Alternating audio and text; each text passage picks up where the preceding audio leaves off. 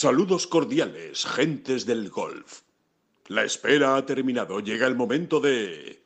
Bola provisional.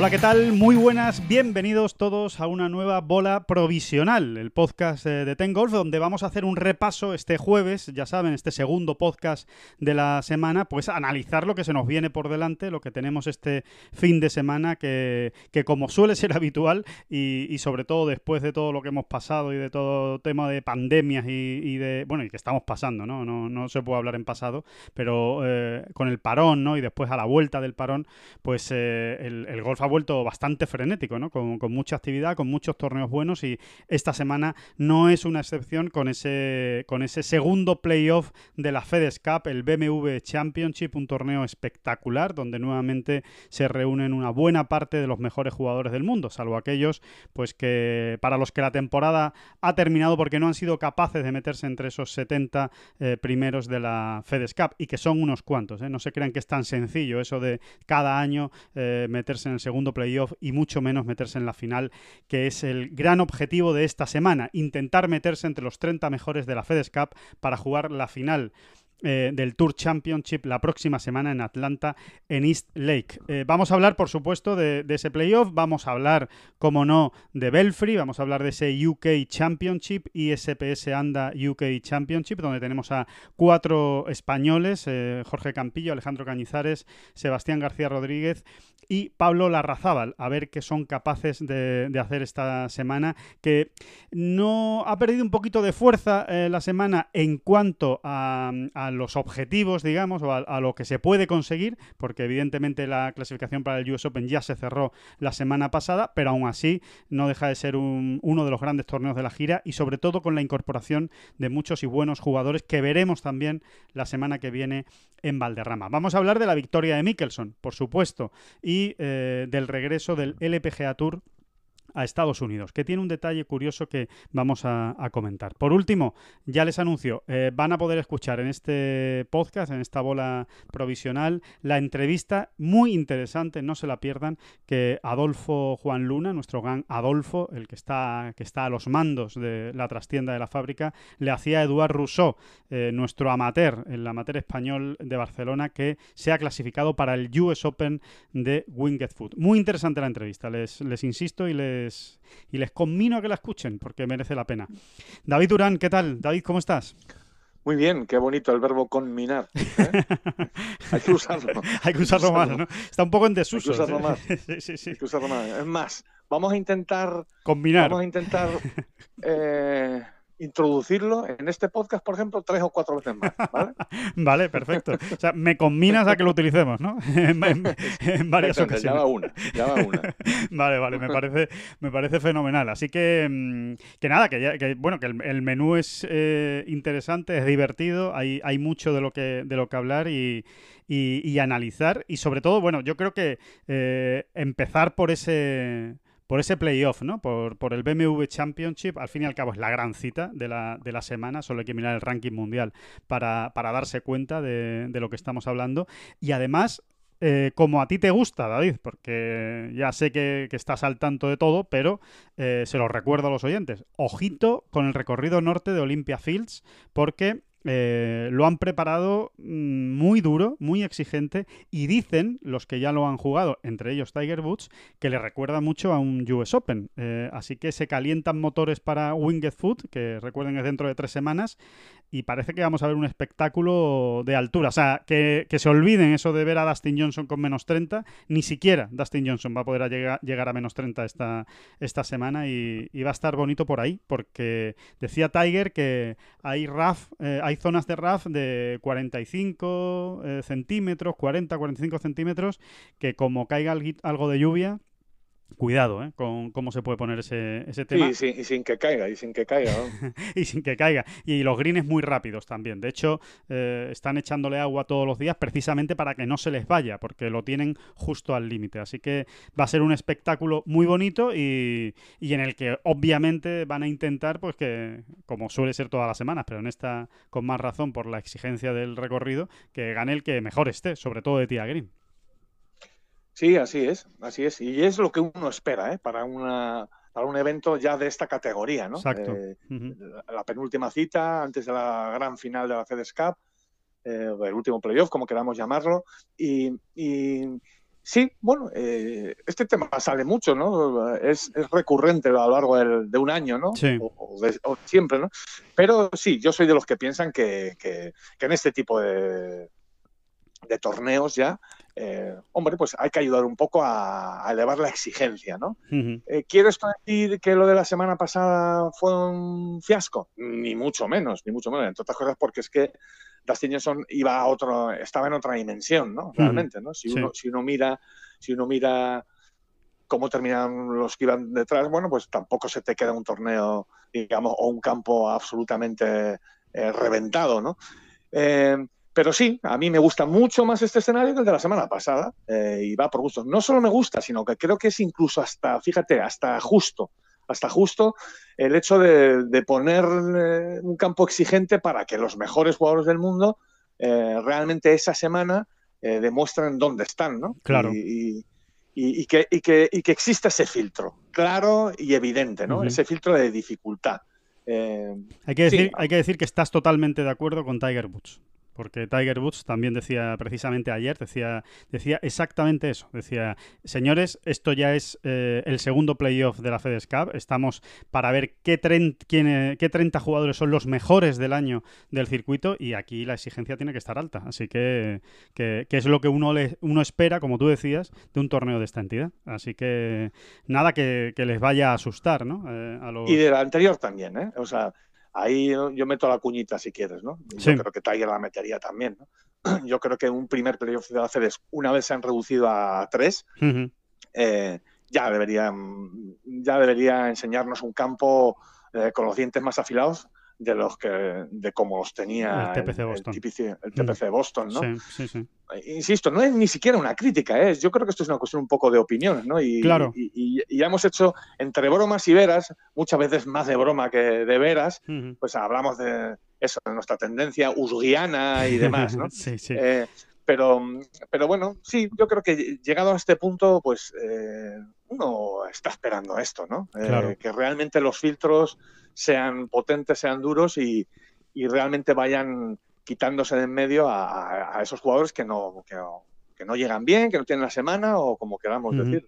Eh, David, vamos con las cuentas, ¿no? Que yo creo que es lo que, lo que más interesa esta semana, sobre todo eh, conforme vayan avanzando las jornadas, mucho más. Eh, recordemos que esta semana no hay corte, están los 70 mejores, 69, porque Webb Simpson decidió eh, borrarse a principios de la semana para llegar más fresco a la final de East Lake. Eh, Webb Simpson es uno de los que tiene muchas opciones, por ejemplo, de llegar entre los cinco primeros a esa final de- del, del Tour Championship, con lo cual, bueno, pues se ha permitido, entre comillas, el lujo de no jugar esta semana para cargar pilas para, para la que viene. Pero quitando a Webb Simpson, obviamente son los 70 mejores, si uno eh, cae del torneo no se le sustituye, juegan 69 y no 70. Así que eh, los 69 mejores, hay cuentas de todo tipo, muy divertido, la semana, eh, esta semana es divertida porque hay que ver quiénes se meten entre esos 30 mejores. Prácticamente se da por hecho que los 25, 24 eh, primeros de la FedEx Cup tienen asegurado el pase a la, Sí. a la final, el, el top 30. Es muy difícil que, que, se, que, que seis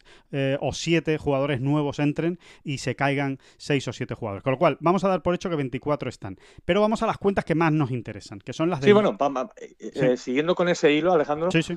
Sí, bueno, por nombrar algunos, por, por dar algunos nombres, ¿no? Así más o menos ilustres. Pa- Empezando con el de Tiger, ¿no? Que ahora mismo que llega en el puesto 57. Exacto. Pero tenemos a Jason Day en el 50, a Bubba Watson en el 58, a Casey en el 34, Ujú, a Stuyven cerrando en Exacto. el 70, ujú. tenemos a Matthew Wolf en el 33 o a Adam Scott en el 38, a Candlay en el 37, Sí. Woodland en el 39. Todos estos jugadores que acabamos de citar van a tener que pelear por, por meterse. Van a tener en que el- jugar bien, o sea, no les queda otra que jugar Van a bien. tener que jugar muy bien. Y ya hemos dado unas- unos cuantos nombres. Quiere decir que unos cuantos de estos no van a estar. Ya Exacto. podemos, Muchos de eso se esos. puede adelantar, porque si realmente no se van a caer seis de los 30 primeros, pues ya hemos dado nueve nombres aquí, ¿no? Ujú. Eh, bueno, esa es recordemos- una siempre. Claro, recordemos, David, eh, que Tiger, por ejemplo, necesitaría un cuarto puesto. O sea, lo mínimo que le vale, lo mínimo mínimo para que matemáticamente tuviera una opción es sexto empatado con otro.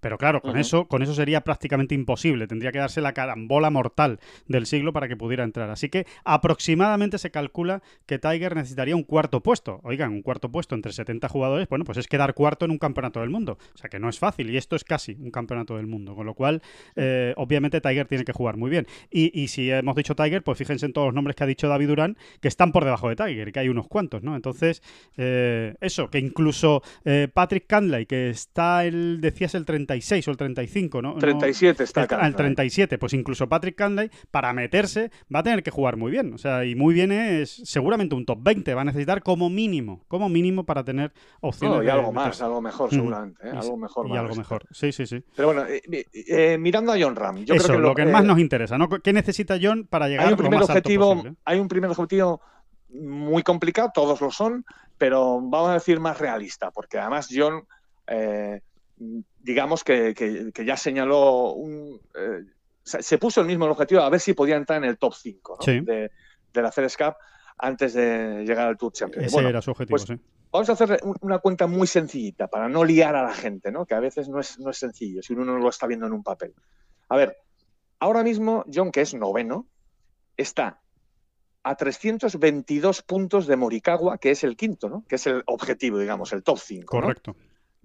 Bien, pues el quinto puesto esta semana da 330 puntos. Si tú estás a 322 de Morikawa y quedas quinto con En 330, solitario. lo no, eh, quinto en solitario, no, no vas a pasar a Morikawa, obviamente, ¿no? Exacto. Salvo que Morikawa quede el último, ¿no? Y aún así, pues podría haber otros que te lo quitasen. Entonces, realmente, mm, yo diría que John, para llegar al quinto puesto, a partir de un cuarto puesto, un cuarto puesto ya te da 405 puntos, tampoco es sencillo que de esa manera lo consiguiera, pero Tienes yo diría que un cuarto puesto en solitario ¿eh?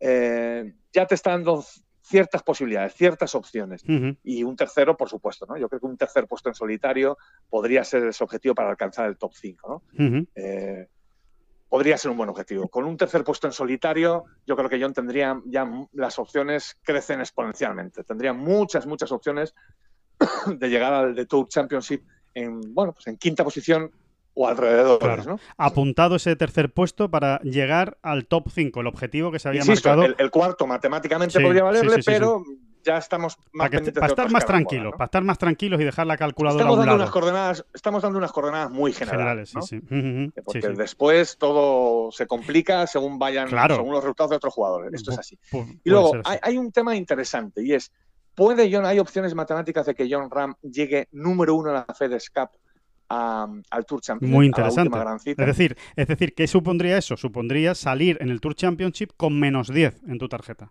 Eso es lo que hace el líder de la FedEx. Llegas el número uno y, y sales con menos 10, eh, con una ventaja sobre todos los demás. Pues sí, sí hay opciones matemáticas. Vamos. Pero pasa, eh, todo pasa porque gane. O sea, si no gana el BMW esta semana, no habrá opciones de llegar como El segundo no le vale, ¿no? Para superar a Dustin Johnson. El segundo no le vale. Entonces, tiene que ocurrir sobre todo tres cosas. La primera y principal, que él gane. No estamos hablando de nada sencillo. ¿eh? La segunda, que Dustin Johnson quede al menos tercero empatado con un jugador. Vale. Si John gana y Dustin Johnson queda tercero empatado con un jugador, llegaría número uno, John Ram. ¿vale? O sea, John, eh, Dustin Johnson tendría que dar algo peor que eso. Y que Justin Thomas eh, no sea segundo. Bueno. Que peor que segundo en solitario. Estamos en, lo, estamos en lo de siempre. Aquí lo más difícil, sin ninguna duda, de, de la carambola esta que estás explicando, David, es que John gane. Una vez John gane, después no. es muy difícil No, que el otro se dé. No, so- sobre todo, que es que eh, eh, sin, la, sin la primera no hay, ya no miras las otras. También, Entonces, o se, da la, o se- o se da la primera, el primer requisito o ni te molestes en mirar nada más. Y el primer requisito, además, es complicadísimo. Pero es posible, ¿no? Es claro. posible que John gane el torneo. Una vez que lo gane, pues que Dustin Johnson quede peor que tercero empatado con uno. Y, o sea, que te- tercero empatado con uno o peor y que, Dustin, y que Justin Thomas no quede segundo en solitario.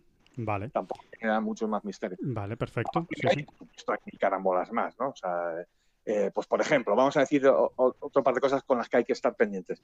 Eh, eh, quienes preceden a, a John Ram ahora mismo en la clasificación FedEx, que son Im y de Chambó, que son octavo y séptimo, pues los tiene bastante a tiro, porque los tiene a menos de 100 puntos, ¿no? Entonces, mm, son también dos puestos muy interesantes, ¿no? Ahí, va- a haber bailes, ¿no? En Sí. cuanto a alguno de los tres, mejor dicho, en este caso, en cuanto John Ram esté bien, esté por arriba, ya vamos a ver bailando, ¿no? La- Claro. en, las proyecciones, en las proyecciones ya le vamos a ver bailando eh, entre el noveno y el séptimo puesto, seguro, ¿no?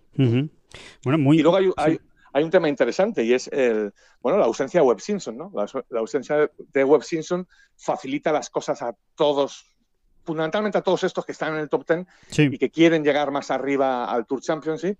Bueno, pues porque no va a sumar, es, es- es tan obvio como eso, ¿no? Web Simpson no va a sumar absolutamente nada y, y, bueno, pues Web Simpson, ¿a cuánto está ahora mismo Iron Ram? Mira, te lo digo ahora mismo. Eh, no, no está tiro, ¿eh? No está tiro. No, no, claro. Sí, sí, sí, sí. Web Simpson es cuarto, ¿no? De, de la FedEx, creo. Es tercero. Tercero. Eh, es tercero. John Ram lo tiene ahora mismo pues a 600, 600 puntos más o menos. Ujú. Eh, sí, unos 600 puntos. ¿vale? Bueno, pues eh, hacer las cuentas, ¿no? El- el- con un segundo puesto, Sí. John Ram va a Simpson seguro, ¿no? Bueno, eh, esa es la historia. ¿Qué pasa si John queda segundo? Y ya, y ya rematamos con esto para no marear mucho más. Mm, quedando segundo, eh, pues tiene prácticamente asegurado ese tercer puesto de la FedEx Cup. Claro, el, el- el- que llegar a la final de la FedEx Cup eh, en el top 3. Exactamente, exactamente. Vamos a quedarnos con esa idea general, ¿no? Vale, eso que... Quedando segundo, exactamente, quedando segundo, hombre, siempre que no gana Daniel Berger, Colin Morikawa y demás, ¿no? Pero vamos a quedarnos con esa idea. O sea, en realidad la idea, ¿no? David, el resumen de, de las cuentas que has expuesto, que, que además creo que las has explicado perfectamente, es si John es primero, tiene muchas opciones de llegar primero a la FedEx Cup, si a la final, perdón, de la FedEx Cup, si John es segundo, tiene muchas opciones de llegar en el top 3 de la FedEx Cup a la final de Atlanta, y si John es tercero, tiene muchas opciones de llegar en el top 5 a la final de, de Atlanta. Podría, podría ser un buen resumen. Siempre. eh, Sí, mirando- con estas cosas eh, para que luego no haya decepciones Sí, ¿no? sí. ni desencantos.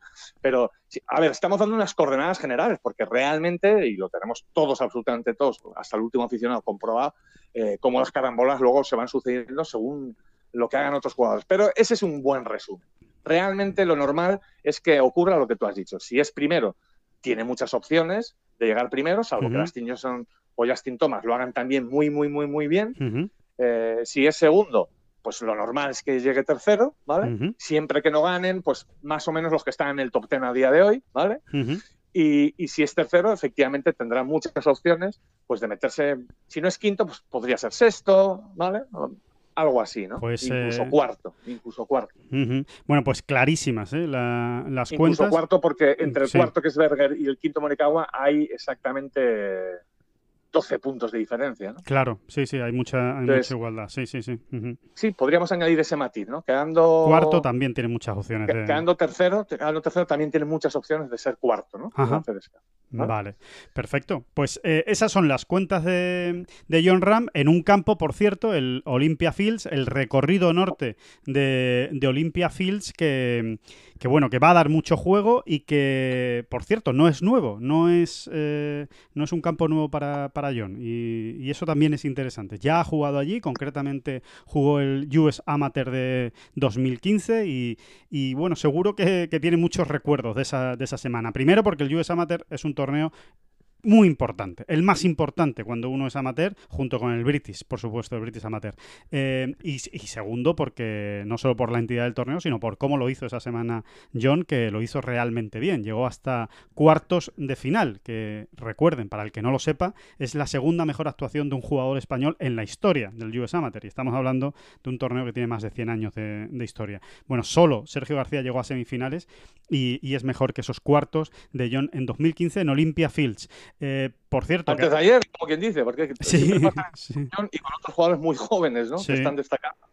Que, que, hablas de datos históricos como, bueno, allá, allá en los primeros tiempos, bueno, en los primeros tiempos son antes de ayer, ¿no? 2015 ya ves tú, ¿no? Joder, totalmente. Bueno, Totalmente, totalmente de acuerdo. De, de, hecho, ganó Bryson de Chambó, para el que no lo sepa, que seguro que muchos de nuestros oyentes lo saben, pero ganó Bryson de Chambó y en ese torneo, bueno, es que si miráis nombres, eh, es muy divertido, porque pues estaba Colin Morikawa, por ejemplo, estaba Sam Horsfield, eh, estaba Paul Dunn, estaba Thomas Detry, o sea, muchos jugadores. ¿Sabes que... a quién le ganó la final? Que yo no, no lo tengo. Le ganó al que eliminó a John, precisamente en cuartos, que es Derek sí. Bart, que, bueno, pues es, es muy curioso, porque eh, mientras de Chambó ya saben dónde está y mientras John Ram, que cayó con él en cuartos, saben dónde está, pues Derek Barr es un jugador que en 2016, precisamente por quedar segundo en el US Amateur, jugó el Master de Augusta y el US Open, no pasó el corte en ninguno de los dos torneos y a partir de ahí pues no, no ha hecho carrera, no le está costando eh, muchísimo. Ha jugado algunos torneos del PGA Tour Latinoamérica,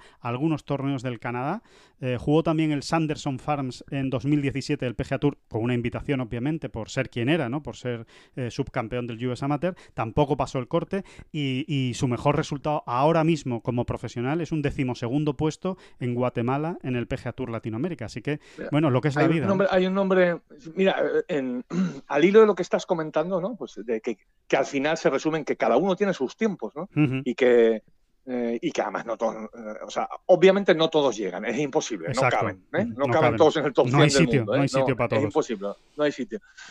Esa es la primera y gran premisa. Y a partir de ahí también están las otras, la otra gran premisa, que es cada uno tiene sus tiempos, ¿no? ¿Cuántas veces hemos dicho esto? Pues con Jorge Campillo, cada, sí. ¿no? cada uno en sus dimensiones, en sus niveles, en sus circuitos. Y a, al hilo, pues me gustaría destacar el nombre de Maverick McNeely, ¿no? Que es Correcto. un jugador que, que, prácticamente se estuvo pegando con John siempre por el número uno, ¿no? Mundial, uh -huh. eh, amateur, ¿no? En aquella época, pues y, eran o, y o recogió, McNeely o, o, o John, John ¿no? sí, y recogió su testigo. O sea, cuando John ya se pasó a profesional, McNeely todavía duró un año más y aprovechó para disfrutar de las mieles del número uno cuando John ya no estaba, claro. Exactamente, fue el gran dominador ahí y bueno, se espera, bueno, este el caso de este jugador, otro día, ¿no? Quizá lo aborremos, ¿no? Porque es curioso, ¿no? Es un jugador también muy centrado en sus estudios en, en, en, y en, bueno, no tenía claro, ¿no? Que quisiera ser profesional de esto Cierto. al 100%, ¿no? Sí. Bueno, pues parece que ya ha cambiado de idea y, y, de hecho este año pues, ha, sacado, ha sacado la cabeza. Está esta semana sí, en el sí, se, se ha metido en el segundo playoff, que yo creo que para él, de dónde venía, eh, pues ya es un, un hito, ¿no? Uh -huh. eh, y habrá que seguirle. Y sin Porque, ganar, y sin ganar, ¿eh? Se ha metido en el segundo playoff sin ganar, lo cual dice todavía más de, de lo bien que está jugando y de los buenos Habrá que seguirle, porque gran jugador ya era, sigue siendo muy joven y bueno, y ya, y ya está haciendo sus pinitos. Sí, sí, sí, sí, sí, sí totalmente. Bueno, pues eh, ahí está el nombre de Maverick McNeely, que, que, es interesante también para seguirlo esta, esta semana, a ver si consigue meterse en la, en la final de la. Tiene de, difícil, de ¿eh? Está, llega en el puesto 67. Sí, complicado. Y es, bueno, lo tiene que hacer extremadamente top 3, bien, diría. seguramente, top 3. Eh, va a necesitar mínimo. Eh, un primero, segundo, tercero es lo que yo creo que necesitan los que están ahí tan, tan abajo, más o menos, ¿eh? más o menos. Ya, ya hemos hablado mucho de, la, de las cuentas y que depende, ¿no? evidentemente, de otros resultados, pero aproximadamente. Sí, claro, con este, si, si, si con John se complican las cuentas, imaginaos con los que vienen por atrás. Hay que ahí las carambolas son ya múltiples, ¿no? Uh -huh. Por cierto, eh, pero sí, sí. Top 3, un tercero sí, con un tercero ya tendría sus opciones más o menos. ¿no? Por cierto, y para rematar con el BMW Championship, si te parece, David, y, con Olympia Fields, ¿no? que, que también hay, hay, ganas de verlo.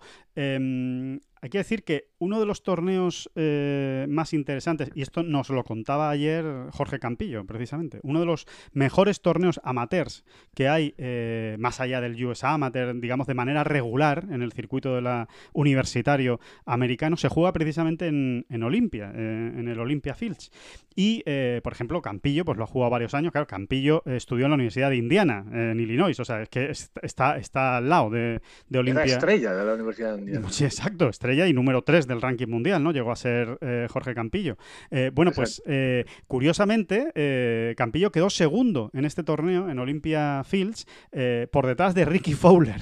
cuidado, eh, cuidado con el, con, el, con el resultado final, ¿no? Con esa tabla clasificatoria. Ganó Ricky Fowler, quedó segundo Campillo y nos contaba una anécdota curiosa y es que en aquella época, cuando lo jugó él, estamos hablando seguramente de 2009, 2008, eh, no, no lo sabía situar exactamente el año, pero bueno, aproximadamente, ¿eh? 2008, 2009. eh, eh, eh, Campillo, eh, o sea, perdón, eh, el torneo se jugaba en el recorrido sur, que era el más complicado entonces, eh, que es donde se jugó el US Open de 2003, que ganó Jim Furyk en el recorrido sur. Sin embargo, después de las últimas obras de remodelación, eh, al que le han dado dos, tres y cuatro girados de tuerca ha sido el recorrido norte, que es donde se juega este año el, el BMW Championship. Por cierto, que John Ram también jugó ese, ese, ese mismo torneo en el recorrido sur de- del, del Olympia Fields y no le fueron muy bien las cosas. Eh, acabó en el puesto 40 aproximadamente. Fue eh, la única participación que tuvo John en este, en este torneo. Así que, bueno, como, como curiosidad ¿no? sobre, sobre este Sí, recorrido. pero aquel US Open Amateur sí fue en el norte, ¿no? Aquel US eh, Open Amateur, pues mira, no te lo puedo asegurar. Una de las rondas de Stroke Play, seguro. Porque se jugó una en el recorrido sur y otra en el recorrido norte, porque se juegan dos clasificatorias.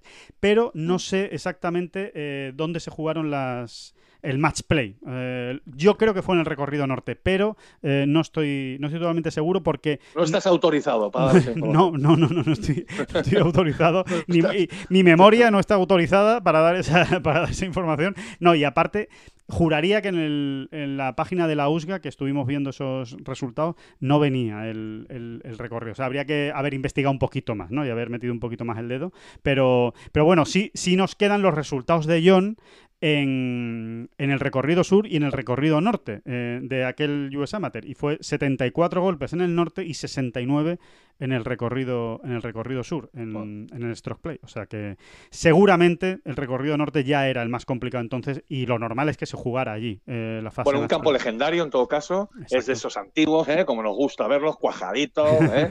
1915. Eh, sí, bueno, un, un dato histórico cu- curioso también, ¿no? Eh, al final el BMW es el heredero directo del Western, sí. eh, del Western Open, que bueno, como muchos ya sabéis, y si no, pues lo, lo decimos ahora, durante mucho tiempo fue considerado un grande. De hecho, todavía hay gente en Estados Unidos que, que mantiene la teoría y que defiende que, que debería ser considerado como un grande, en cuyo caso Walter Hagen, que ganó, no sé si fueron cuatro o cinco, Cinco. eh, pues, daría un gran salto en esa clasificación ¿no? Honorífica de, de los ganadores de grandes. ¿no? Pero no, no es un grande, eh, nunca lo fue en realidad, o sea, nunca se ha considerado como tal. Los, grandes, ya hemos explicado otras veces, se fueron incorporando como tales. ¿no? El concepto de grande, no, eso, eso no lo manejaba Harry Barton, ¿eh? Eh, ni, ni Bobby Jones, es verdad, no lo manejaban de esta manera, tal y como lo entendemos hoy en día. Eh, lo recordamos una vez más, Alejandro, fue más bien Arnold Palmer, ¿no? O sea, Sí. se sitúa en la época de los 60, finales de los 50, principios de los 60, cuando Arnold Palmer es quien empieza a hablar, eh, quien- o sea, quien talla el utiliza concepto de ¿no? Grand utiliza Slam. la ¿no? palabra de Majors ¿no? y Grand Slam. Sí. ujú. Grand Slam sobre todo, ¿no? Y entonces, ¿qué era eso el Grand Slam? Bueno, pues, y, y, y- y ahí, es a, a partir de ahí, ¿no? Donde realmente existe ya una absoluta y total eh, conciencia, ¿no? Digamos, ¿eh? Sí. Donde, vamos a decirlo de esta manera, donde los jugadores ya realmente, los grandes jugadores empiezan a planificar la temporada en torno a esas cuatro citas, digamos, ¿no? Eh, eso sí, en los años 20, en los de Bobby Jones, Walter Hagen, sí, sí existía la clara conciencia de que el Grand Slam eran US Open, British Open y los dos, y los dos Open Amateur, ¿no? El, el British y el US a- Amateur, ¿no?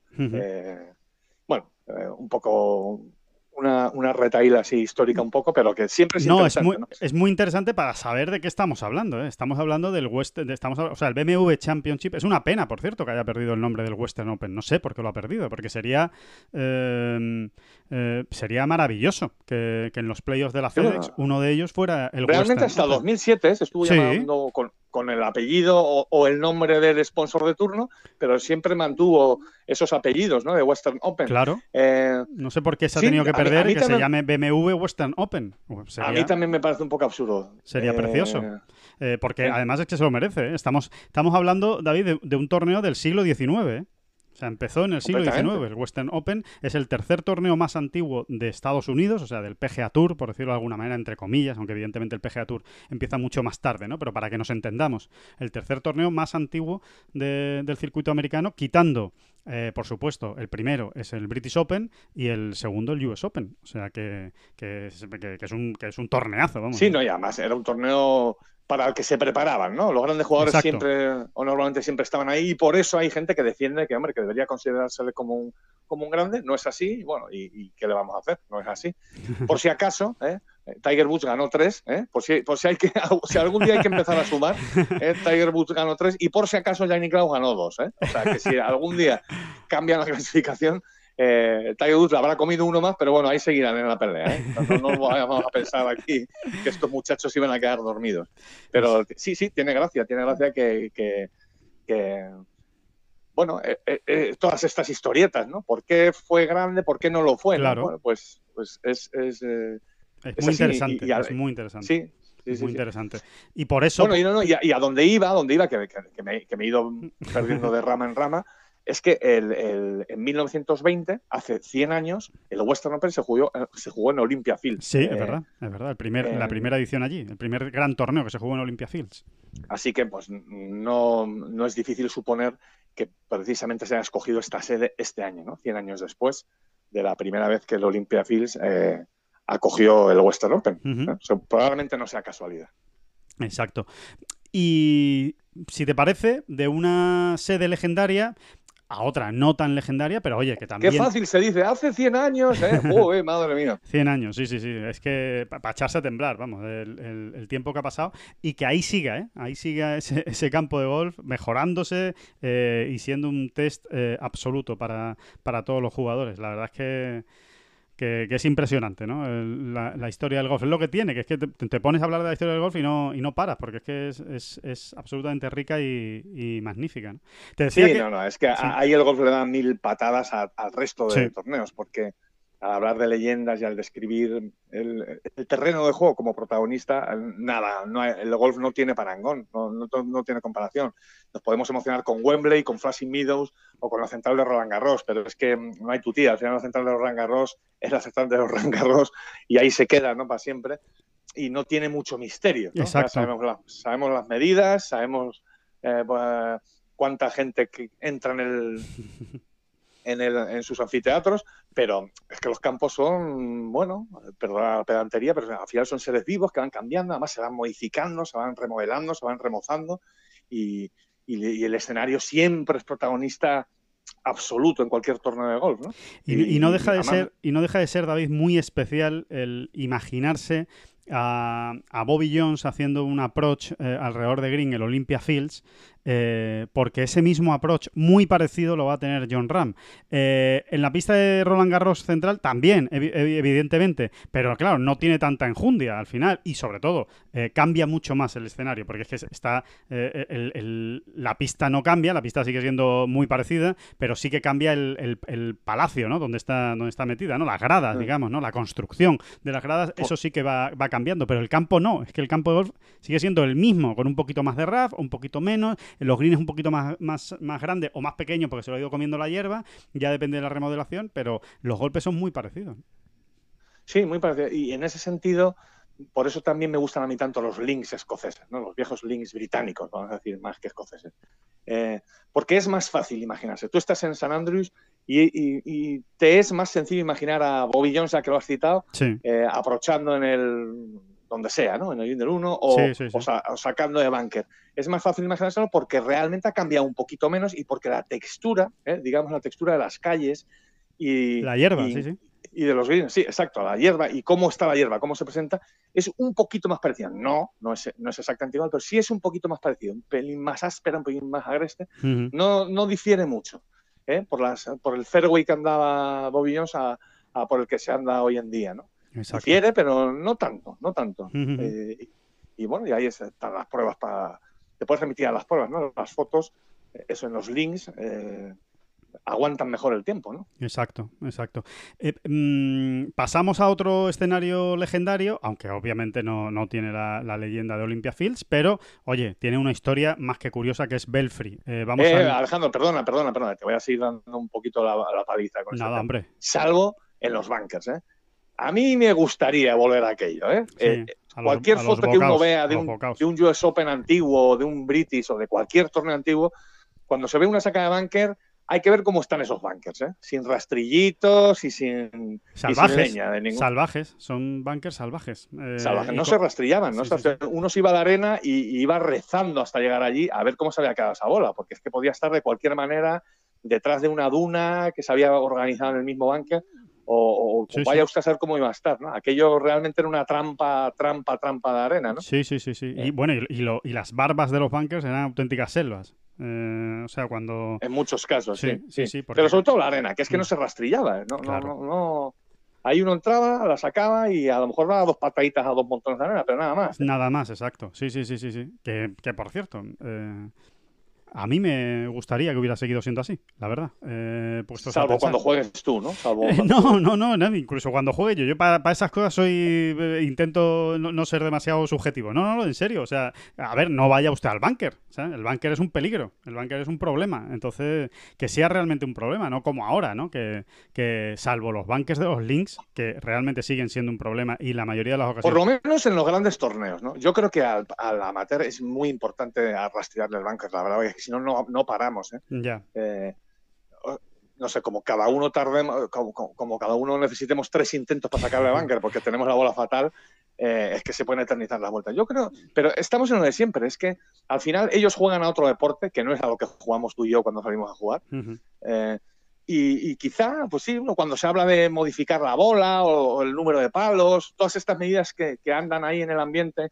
em, para dificultar un poco el, el juego, para igualar o como queramos decirlo, mm, pues debería a lo mejor, e, es otra medida más, ¿por qué no? no? Pues los bunkers sin rastrillar. Si Sí. usted va al bunker, prepárese para, Para, lo que se peor. encuentre. Sí, sí, sí. No significa que, el que, que quien entre a jugar una bola en el, en el bunker vaya a hacer cráteres con los pies, eh, adrede, para, para molestar al que viene detrás, ¿no? Pero que. Pues, eh, pues un poco con lo que pasa con el RAF, ¿no, Alejandro? Por Claro. mucho que se iguale, por mucho que, que las máquinas igualen, digamos, la altura de las briznas en, en los diferentes cortes de RAF, al final el azar eh, eh, influye mucho, Claro. porque hay bolas que se, que se enredan más, hay bolas que se hunden más, hay bolas que se quedan medio flotantes, y, y ya entra un poco en juego el azar, ¿no? ¿Cuántas veces hemos visto eso? En un mismo RAF una bola se queda que la ves y hay bolas que se quedan muy hundidas, ¿no? Entonces, pues lo mismo sería en este caso, ¿no? Vas a la arena y dices, a ver qué me voy a encontrar allí.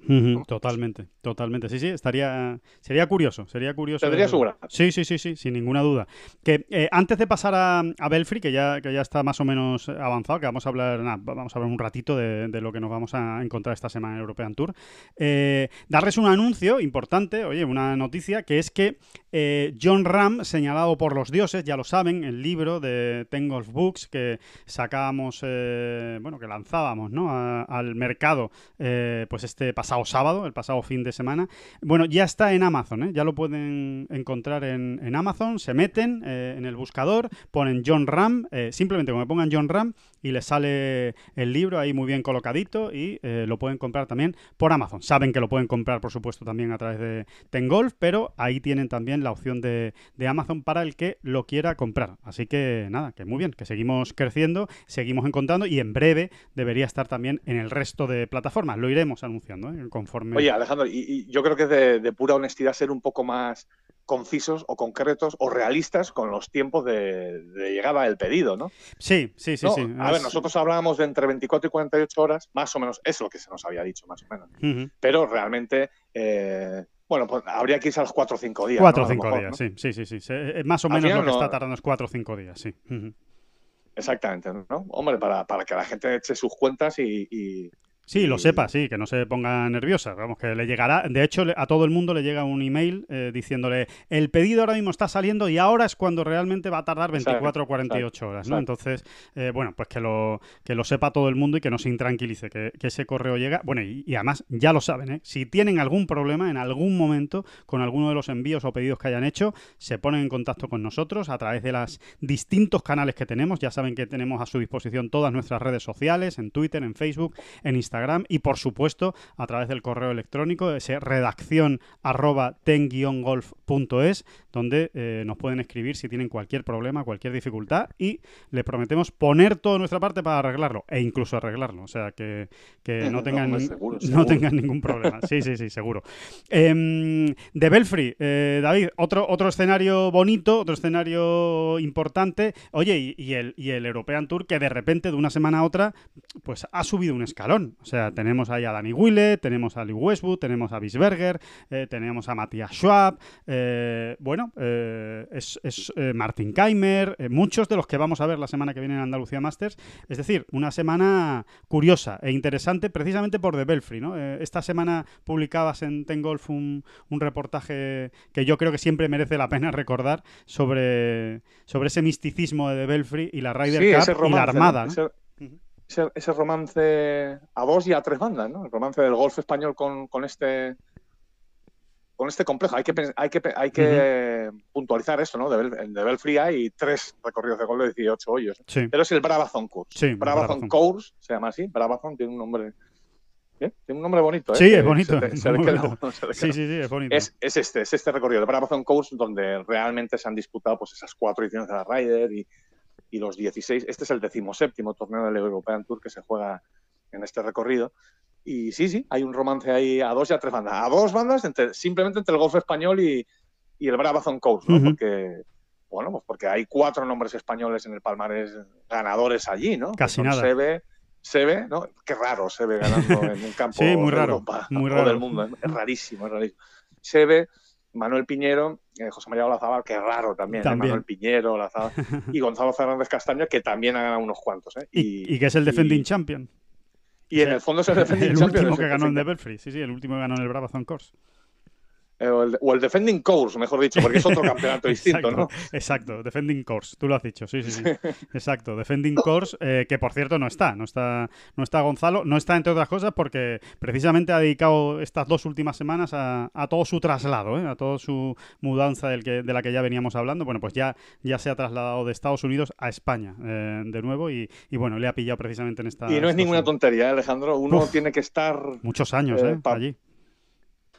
No, no. Yo creo que todas las veces que hemos hablado con Gonzalo de este tema, él da por bueno todo lo que le ha sucedido. Yo creo que es como que es que es la, es la lectura correcta, ¿no? O sea, yo creo que él ha vivido ahí una aventura tremenda. Es verdad, no le ha salido bien el sueño americano, digamos, pero a cambio pues, ha vivido otras experiencias. Se ha dado el gusto de, de intentar triunfar en el mejor circuito del mundo, ¿eh? Y, y luego pues otra, otra serie de, de, de- de- cosas que recoges de, tu estancia allí. Pues por ejemplo, eh, pues, pues por ejemplo, una tontería como que tus hijos sean bilingües, no está mal, ¿verdad? No, no, claro, claro, claro. Y aparte que culturalmente no te da una amplitud de miras importante, ¿no? Eh, Tremenda, ¿no? A tus hijos. y Pero a también es familia. importante, pero también es importante que él ya pueda centrarse. Y uno no está completamente centrado hasta que no lo está. Y, y es importante que, que- que Gonzalo, eh, que este traslado eh, eh, termine ya y él pueda centrarse en, en su nueva aventura, en su nuevo quehacer profesional,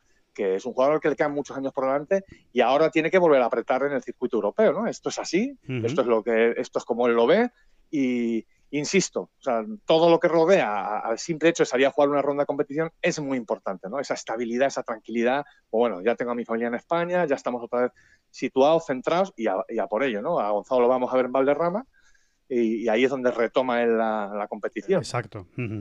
Em, buen sitio, por cierto, para, para volver, para Gonzalo. Siempre le traes buenos recuerdos, eh, Valderrama. Em, bueno, pues que estaremos, por supuesto, muy pendientes de lo que pase en el, en el European Tour, en ese UK eh, Championship. Eh, ya se lo vamos a contar, por supuesto, en, en Tengos durante, durante todo este fin de semana. Permanezcan atentos. Y, por último, por terminar con el repaso, antes de dar No, paso... un- Sí. un- una cosa, Alejandro, respecto al, al- a, a ¿no? Hay un, hay un dato que estaba ahí, lo tienes delante de las narices, pero en el, en el que no caes, no terminas Sí. de caer. Y es que la, la- la pareja más importante, la pareja más legendaria de, la, Muy de toda la historia de la Ryder Cup, que es obviamente la formada por Severiano Ballesteros y José María Olazábal, en suelo europeo solo se, le- se les pudo ver en ese campo, en De Belfry. Ujú, Curioso. Fíjate que el dato es, es- es obvio, porque es que ellos dos eh, formaron pareja en cuatro riders, ¿no? 87, 89, 91 y 93. Ese es el peligro, cuatro, el peli- eh, su periplo. Sí. Fueron cuatro riders seguidas. Bueno, pues las dos de esas cuatro que se jugaron en suelo europeo fueron en De Belfry. No se les vio, no, en ningún otro sitio en Europa se les pudo ver jugando eh, a esta Muy curioso. pareja, pues eso, te digo, legendaria, ¿no? Es un dato que lo tienes ahí delante de las narices, pero yo no había caído realmente hasta, Sí. hasta que no sé, nos resulta un poco Sí, es curioso y, raro, sí, es curioso y a, y a la vez raro, ¿no? No te lo, no te lo esperas, no te esperas que, que precisamente... eh, Ryder Cup, ¿eh? so- Obviamente. sí, Ryder ¿no? Cup. Ryder. Cup. Sí, sí, sí, sí. No te esperas, ¿no? Que, que, que solo hayan jugado en un campo en Europa, eh, juntos, Sebe y Olazábal en, en Ryder Cup. Es, es curioso. Coincidió, pues, lo que tú comentabas. ¿no? Aquella gran pareja, ¿no? Aquella Sí. gran pareja. Luego solo han jugado en tres campos, ¿no? De Belfry dos veces, en Murphy Village, ¿eh? Eh, que tampoco está mal, ¿no? Como, No, no, como escenario. como, como escenario para estrenarse los dos como pareja. Y finalmente en Kiowa, ¿no? En el, en el 91, que también jugaron allí aquella Ryder de locura. Sí, sí. Eh, eh, están muy bien, ¿eh? Todos, todos esos datos, eh, ya les digo, porque eh, también ojo con los datos y con los números de, la- de las parejas españolas que fueron eh, muy buenos en las Riders de, de Belfry. ¿eh? Aportó muchísimo el golf español a esas Riders, como siempre ha aportado, muchísimo. como siempre ha aportado, pero eh, en el fondo, David, en el fondo, y sin exagerar, yo creo que es en De Belfry donde se construye también la leyenda española de la, de la Ryder Cup. Pues hasta cierto punto, desde luego, porque es que en el 85, que es la primera vez que se juegan de Belfry, había cuatro españoles en el equipo, es decir, un tercio del equipo era Fíjate. español, ¿no? Fíjate. Y aparte que en aquella radio precisamente eh, los jugadores españoles dan un auténtico recital en el juego por parejas, tanto en foursome como en fourball. Aquello fue un espectáculo, porque Piñero y Sebe jugaron los cuatro puntos ¿eh? Eh, en, dobles. eh, me parece que ganaron tres y perdieron uno. ¿eh?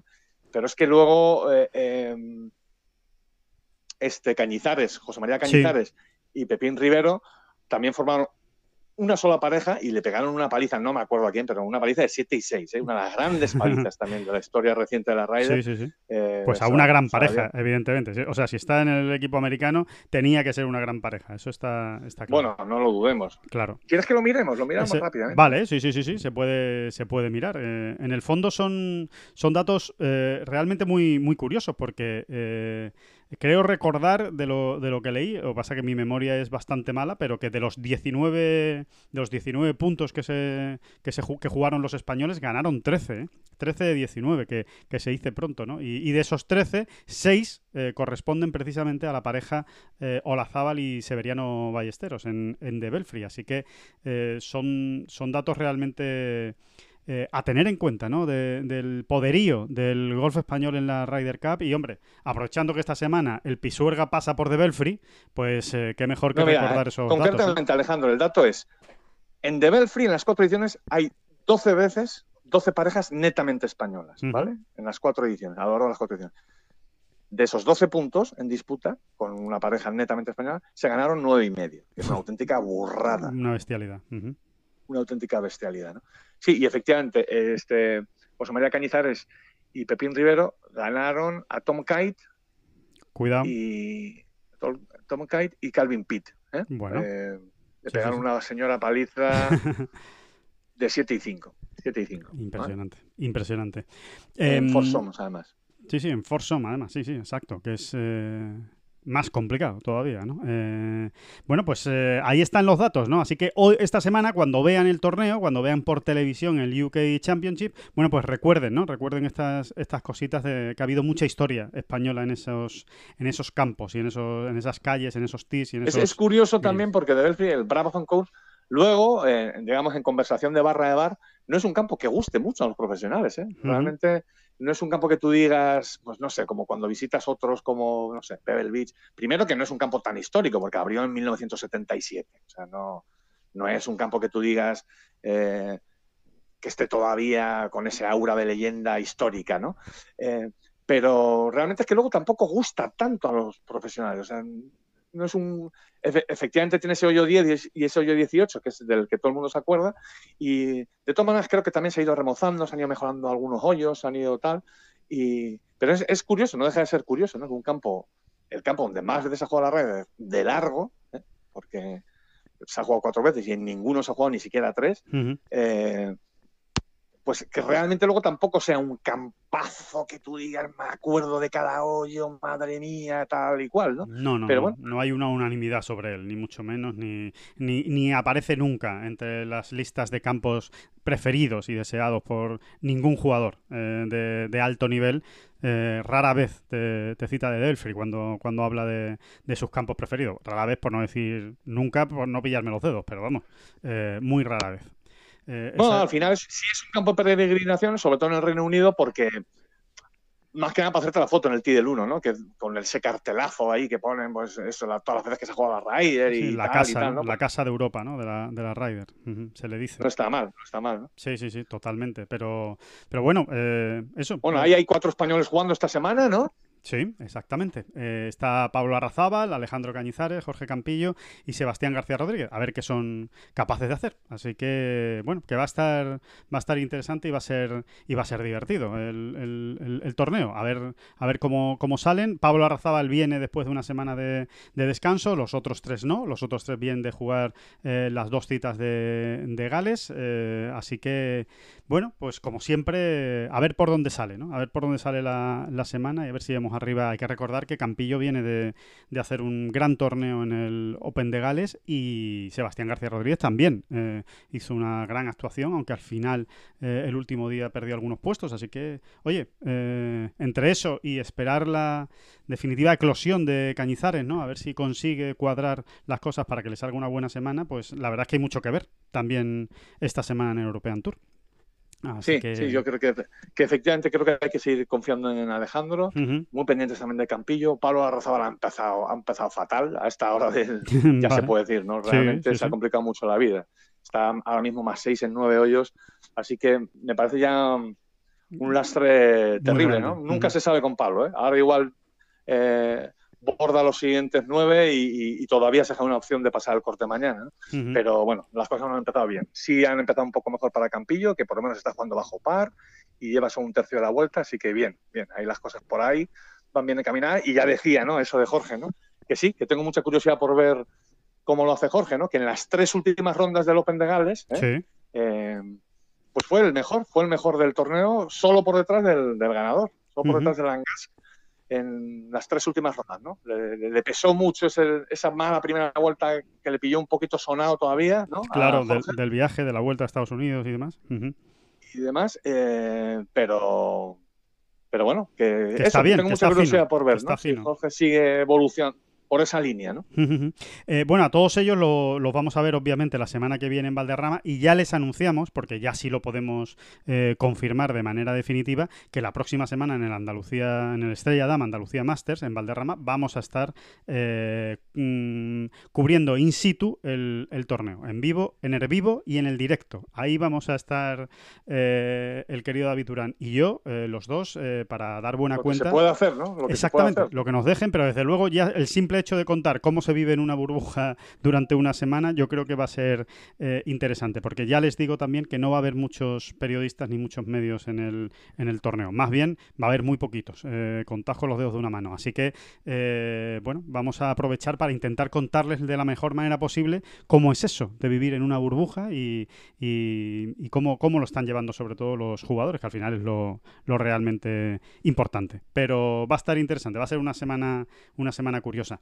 Em, David, si te parece, pasamos, eh, le damos voz a Eduard Rousseau, eh, a esa entrevista con, con, Adolfo Juan Luna. Yo creo que es muy interesante, es uno de, las, de los atractivos que vamos a tener la semana que viene en, Valderrama. Habla precisamente de Valderrama, del US Open y tal. Y luego, a la vuelta de la entrevista de Adolfo, eh, volvemos y rematamos ya esta bola provisional. Bueno, protagonista estos días, ¿qué se siente sabiendo que vas a jugar un US Open? Bueno, a ver, no te mentiré, eh, me hace muchísima ilusión y bueno, también soy muy consciente de que ha sido una situación un poco de caracola, porque las cosas como son, si el COVID no hubiera aparecido no se hubieran dado estas excepciones. Así que, bueno, soy consciente de que juego por carambola, soy consciente de que también las carambolas son oportunidades y, bueno, trabajar mucho e intentar aprovecharlas. Al final, ya te digo, tengo cero expectativas, pero máxima ambición. Una carambola, pero no dejas de ser el número 5 del mundo y antes del parón estaba, habías ganado dos torneos segundo en el Internacional de Portugal, es decir, te has ganado tu puesto. Sí, eso está claro y, yo estoy muy contento y muy orgulloso de mí mismo, pero tampoco quiero darle más importancia de la que tiene. Sé que tiene mucha, pero yo soy consciente de que al final tampoco he hecho nada. Es decir, sí, voy a jugar un US Open, pero aún no me ha abierto ninguna puerta. Es una oportunidad, si la aprovecho perfecto. Si no, pues mira, es lo que hay, será una, una gran experiencia, es algo que jugar un ellos no te quita nadie, eso es verdad. Tampoco quiero que se me suba. Soy, sigo siendo el mismo de siempre, que tiene, pues considero que tengo una gran predicción, pero tengo que seguir trabajando y, y aprovecharlo. Edu, jugaste la Junior Ryder Cup en París, allí coincidiste entre otros con, con John Rang, con Tiger. ¿Qué se te pasa por la cabeza sabiendo que, que, en tres, tres semanas, más o menos cuatro semanas, vas a estar ahí dando bolas, posiblemente al lado de Tiger? Bueno, a ver, claro que me hace mucha ilusión, pero si te soy muy sincero, yo ahora mismo tengo la mente focalizada en Valderrama. No sé si, si lo sabrás o tal, pero... Sí, te iba a preguntar también ahora por eso, que, que bueno, para quien no lo sepa, lo hemos publicado esta mañana también en, eh, ayer en Ten Golf, que, ibas a jugar con Álvaro Müller, habéis sido invitados para jugar el, en Valderrama y será tu primera experiencia como, con profesionales, el debut en el circuito europeo. Exacto, eso ahora por ahora es lo que tengo primero y es lo que me hace más ilusión. Eh, luego el US ya vendrá. Sí que es verdad que soy muy realista. El mundo amateur es muy distinto al de pros. Eh, estoy a un nivel muy alto, pero, pero eso al final, pues como mucha gente llega a mi nivel. Y, y Valderrama será un, un, buen test para ver realmente dónde está la clase alta del golf. El US Open es medirse ya con, los más buenos de la clase. Eso es otro tema. Hay muchos pasos hasta llegar ahí. Entonces, la Valderrama es el primer toque de realidad que tengo. Y me interesa mucho saber dónde estoy, qué me falta, qué hacen mucho mejor que yo ellos, o, o, o al revés, quizá estoy más cerca de lo que me pienso, no lo sé. Pero por ahora tengo eso y primero disfrutar Valderrama y luego US Open. Valderrama, US Open, Edu, eh, ¿has tenido la oportunidad de jugar alguno de los dos campos? No, he estado en Valderrama, ¿Sí? pero nos invitaron una vez, eh, que nos hizo mucha ilusión al equipo cuando estuvimos en Soto Grande, pero, pero no, no, no, no, no. Sé, sé, sé perfectamente cómo es el campo, me lo estoy mirando, me lo estoy estudiando y sé perfectamente cómo es, muy estrecho, eh, muy técnico, mucho árbol. Y Wingfoot, bueno, está viendo las declaraciones de Justin Thomas, que jugó esta semana con Tiger y se ve que está preparado de US Open, me imagino.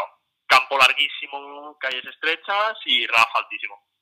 Sí, Valderrama siempre, siempre es un test importante, resultados normalmente bastante más altos de los habituales en el circuito europeo, así que yo creo que puede ser lo que tú decías, un test también en cuanto a juego, en qué te vas a encontrar luego en el US Open, lo que calles estrechas, greens rápidos, yo creo que puede ser una oportunidad también muy buena.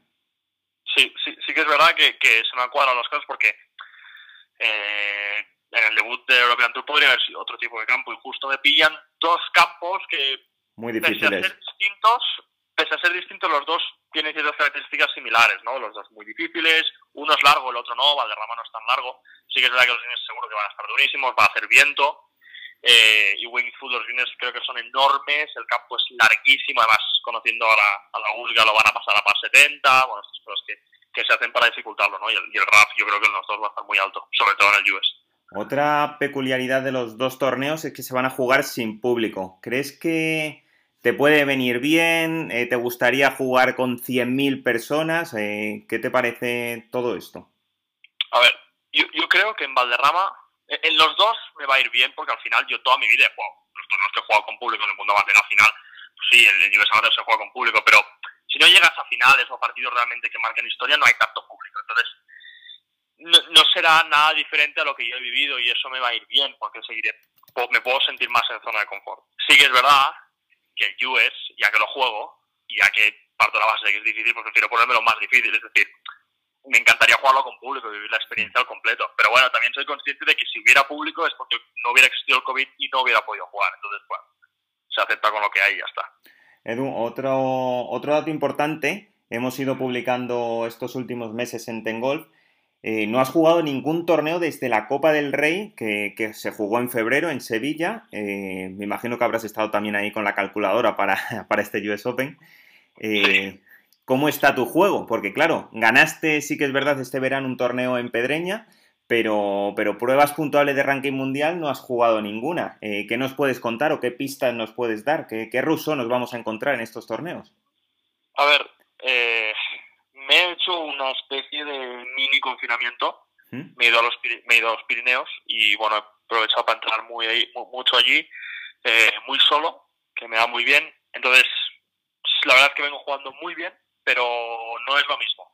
Es decir, soy capaz de hacer vueltas bajas, estoy pegando a bola muy bien todos los días seguidos, pero eso unido a la, te- a, la tensión de debut como pro, de jugar un torneo y que además hace siete meses que no juego un torneo, pues veremos cómo sale.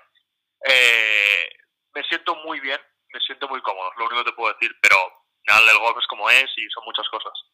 ¿Tienes ya, no sé, un tema un poco complicado, ¿tienes ya planeado algún tipo de, de partido ya para el para Valderrama o para, o para el US Open? ¿Has podido hablar con a lo mejor con algún es- español o, o algo que nos No, puedas no, no. así adelantar? No, no, no, no, no, no he podido hablar nada, estoy, estoy gestionando los días de entreno, la verdad, y, Sí. y aún, aún no sé nada. Vale, porque Por lo, por lo general, mi prioridad es el tema de buscar, si puedo, horas que me resulten a mí cómodas y seguir mis rutinas. Al final, con quien juegue sí es la que puedo, puedo aprender, pero quiero ir bastante a la mía. vale. No quiero dejar de olvidar que es un torneo y que, y que yo soy yo. Ya está. De ahí no quiero pasar de eso. Jugarás Valderrama, jugarás US Open, eh, quinto del mundo que ya hemos comentado. ¿Qué, planes tienes luego más cercanos en con un- en un año tan complicado y en el que ya hemos visto hace un par de días que la federación aplazaba un montón de torneos? Eh, a ver, lo único que te puedo decir es que dependerá bastante de los resultados de esos torneos. Dependerá bastante de si me consigo abrir alguna puerta y saltarme algún paso o no. Y dependerá bastante de que yo sea sincero conmigo mismo y me vea al nivel de estos chicos o no. Y ver qué me falta y ver cuánto puedo tardar en conseguirlo y, y entonces decidiré. Pero aún no sé nada, obviamente dependerá bastante de estos dos. Bueno, Edu, pues nada, un millón de gracias por, por, at- por atendernos aquí en la trastienda como siempre. Que, que nada, te deseamos lo mejor tanto para Valderrama y para el US Open y que, que aquí lo contaremos y te seguiremos llamando, ¿vale? Muchísimas gracias, os lo agradezco mucho. Venga, un abrazo muy fuerte. Bueno, pues eh, interesante, ¿eh? Esa, esa charla con, con Eduard Rousseau de... Muy de- interesante, de muy interesante ir descubriendo, ¿no? Cómo, no solo en el campo, ¿no? Sino cómo piensan, cómo, cómo lo viven, ¿no? Eh, estas jóvenes promesas, Sí, ¿no? sí, Estas- sí. Da la sensación de que le, proyectos de estrella, ¿no? Del Sí. golf español. se le escucha y da la sensación de que le funciona muy bien la cabeza a Eduard Rousseau. Y eso, desde luego, en el deporte profesional de máxima élite ya es un paso ganado. ¿eh? Ya, ya, son, ya son varios golpes menos eh, en la bolsa semana a semana. Sí, Así sí, que sí, exacto. Vamos a, vamos a ver qué tal, qué tal le va y, y a ver cómo, cómo le sirve esa experiencia y qué decisiones toma después de jugar en Valderrama y el US Open, que va a ser, va a ser interesante la lectura que él haga, ¿no? Una persona tan centrada y tan eh, y que le da tantas vueltas a las cosas, pues será interesante escucharle cuando, cuando pasen estas. No somos, no somos quién, ¿eh? No somos quién para dar consejitos ni nada. Ahora, yo sí diría que no se precipite. Ocurra lo que ocurra. ujú. Ocurra lo que ocurra en Valderrama. eh, ocurra lo que ocurra en ningún lado. Para bien y Que para no mal. se precipite. Exactamente, que no se precipite, que no se precipite. Eh, Bueno, yo creo que, que- sí, sí, di- bueno, por un lado hay que ser, la osadía es, eh, además es, es a- a- prima hermana, ¿no? De la juventud, ¿no? Pero, pero también hay que medir bien los pasos, Sí. eh, y bueno, y, y en ese equilibrio, en, en el equilibrio entre la osadía y, y la y la tranquilidad, eh, vamos a decirlo así, aunque esté muy mal dicho, ahí está, ¿no? El- suele estar el, el- el acierto. Hombre, la, la verdad es que eh, es una época también complicada, David, eh, eh, quieras que no, esta, esta época del COVID, ¿no? Que también influye mucho a la hora de tomar estas decisiones, porque Totalmente claro, de acuerdo, es cierto. no es, hay- cierto. Es, un, es un elemento más ahí en la ecuación que, que efectivamente hay que tener en cuenta. va a pesar, porque no hay torneos amateurs, porque a ver qué pasa con el circuito europeo, porque si la escuela, porque si no sé qué, o sea que todas esas cosas pues van a, van a desde luego marcar la decisión de si se hace profesional o no se hace profesional eh, Eduard Rousseau, ¿no? Eh, Sí, ya- yo, yo- fíjate, yo, yo te voy a decir una cosa, Alejandro. Más que nada, más que la decisión de hacerte profesional o no, que realmente tampoco cambia tantísimo todo. Claro. cambia, ¿no? Cambian un poco los objetivos y demás. Pero más que esa decisión, que es importante, yo le doy más peso a, a- a tus expectativas. Sí, O sí, sea, sí. o sea, cuando hablo de ir tranquilo, de- de- o de ir con, cierto, con cierta tranquilidad, ¿eh? serenidad, es, me refiero más a eso que al hecho de hacerse profesional en sí Ujú. mismo, ¿no? Sí. Es verdad que cambia un poco tu vida tal, y, y has tomado una decisión muy importante porque se supone que ya te vas a dedicar tú a eso y que, y que es tu modo de vida, ¿no? Pero, pero realmente lo importante es eh, todo ese otro proceso, ¿no? O sea, cómo me tomo el paso profesional en este caso o el quedarme en amateur si me quedo. ¿Cómo me lo tomo? ¿Qué expectativas tengo y tal? Ahí, ahí es donde hay que, ahí, ahí es donde hay que estar lúcido y sereno, eh, más que nada. ¿no? O sea. Sí, sí, pues eh, desde luego. Eh, buen, yo creo que es un- una buena reflexión, eh, David. Eh, que el- una rematamos, ¿vale? Rematamos. Que Mickelson ganó. eh, eh, co- co- conmino, conmino a, a todo aquel que esté escuchando que, que me dijera que no lo esperaba, que, que Mickelson ganara el torneo del PGA Tour No es Championship. fácil, ¿eh? No, No, es fácil, no, ¿eh? no, no es fácil, Es- nada fácil. tiene, tiene mucho mérito llegar ahí y ganar, ¿eh? Parece, ahora cuando ya se ve, eh, bueno, pues, ah, bueno, sí, bueno, era lo normal. Bueno, bueno, bueno, bueno, bueno. No es lo Eh, normal, no es lo no normal. todos de lo consiguen. No, lo único que nos, muestra- nos vuelve a demostrar eso que tanto hemos hablado, que parece que estamos enamorados de Mickelson y, y no, es para, no es eso, ¿no? Sino que realmente es digno de toda admiración y elogio. Como este hombre a los 50 años se sigue marcando retos y los vive con la, con la ilusión de un chaval, ¿no? Es Sí. verdaderamente ¿Cómo le, cómo le gusta la competición a, a Phil Mickelson? Sea como sea, sea cuando sea, y hasta cuando juega Bueno, partidos con amateurs como John Ram. como Exacto. Bueno, un poco lo que hablamos también siempre de Miguel Ángel Jiménez, Sí, que aún tiene más mérito, pues, eh, pues es aún mayor, ¿no? O sea, Ujú. Realmente Miguel es, todavía le saca unos años a Phil Mickelson. Pues es un poco lo mismo, ¿no? Esa, vivir los retos diarios y, y a medio y largo plazo con la ilusión, o, sea, o con la... Eso. Sí, sí, con la ilusión Sí. de un... Sí, sí, de un tío de un- 20 años. Sí, sí, así de claro. Exactamente. Es, es así, es, es- es esa pasión que le ponen, ¿no? A lo que, a lo que hacen. Y la verdad que lo transmiten encima, que es lo, que es lo más positivo de ellos, ¿no? Eh, por último, eh, repaso rápidamente para que estén situados. Golf femenino se juega en Arkansas, torneo de tres días, empieza mañana viernes, de viernes a domingo, LPGA Tour. Eh, y yo que marco con un asterisco a Sei Yaun Kim. Pobrecita, Sei Yaun Kim. Bueno, pues a mí concretamente eh, me parece fatal que no haya jugado el British Open y que no haya jugado el Scottish Open, sobre todo el British, evidentemente que es un grande, y que se incorpore ahora a la gira, a- a- al torneo de Arkansas. Eh, la verdad es que no tiene, no tiene, bueno, no sé, no, a mí no me gusta, a mí no me gusta que hagan eso. Otras ni siquiera vuelven todavía, ¿no? Como Jin Young Ko o Sun Hyun Park, ¿no? De esto ya hemos hablado, hablamos mucho el lunes, pero sí, simplemente hemos hablado- también hemos hablado, ¿no? Por echarle un cablecito, que estoy totalmente de acuerdo contigo, ¿eh? Pero por echarle un cablecito también hemos hablado de que el miedo es libre y que bueno, pues que ya cada uno en, en esta época de pandemia y tal, pues eh, no sé, toma las decisiones y es- son tiempos raros. son Sí, tiempos raros. Sí, sí, por- pero, pero, oye, mm, sí, ¿no? Sí, por eso me cuesta más entender la decisión de Sei Young Kim, ¿sabes? De no juego el British, pero ahora juego en Arkansas, ¿sabes? Un torneo regular del, del LPGA. Bueno, pues si no juegas el British ya quédate en Corea, ¿no? Como, como por ejemplo si ha hecho Jin Young Ko o, o Sun Hyun Park, no sé, me parece un poco más eh, consecuente, ¿no? Una decisión más consecuente. La otra, pues me parece un poco extraña, es como si Europa estuviera peor, ¿sabes? O, o el... o Sí, el pues a lo Unido. mejor en, en su cabeza o... Lo tiene así montado. No lo sé, no lo sé. Puede ser, No lo sé. puede ser. Y eh, empieza el Ladies European Tour eh, esta semana. Recomienza el Ladies European Tour. Bueno, ya había recomenzado en Escocia, pero esta semana va a ser el primer torneo del Ladies European Tour eh, propiamente dicho, es decir, sin, sin compartir eh, con el LPGA. eh, único y regular. Se juega en República Checa y, por supuesto, pues tendremos a todas las españolas ahí intentando pues conseguir la victoria en este, en este regreso. Muchas jugadoras que hacía muchísimo tiempo que no, que no jugaban. Así que, bueno, pues que disfruten por lo menos de la posibilidad de poder jugar al, al golf y, y a ver qué tal, qué tal les va.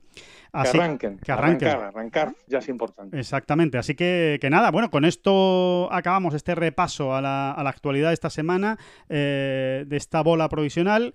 Eh, como siempre, de verdad, muchísimas gracias por, por estar ahí, por escucharnos. Eh, volvemos el lunes ya casi haciendo las maletas para irnos a Valderrama. Eh, volveremos pues para contarles todo lo que haya pasado en este, en este fin de semana tan atractivo, e interesante que tenemos por delante. Así que muchísimas gracias por escucharnos y por supuesto, pues David, muchísimas gracias por estar siempre. No, no, no, no, no, no, no, no, no. Muchas gracias a usted.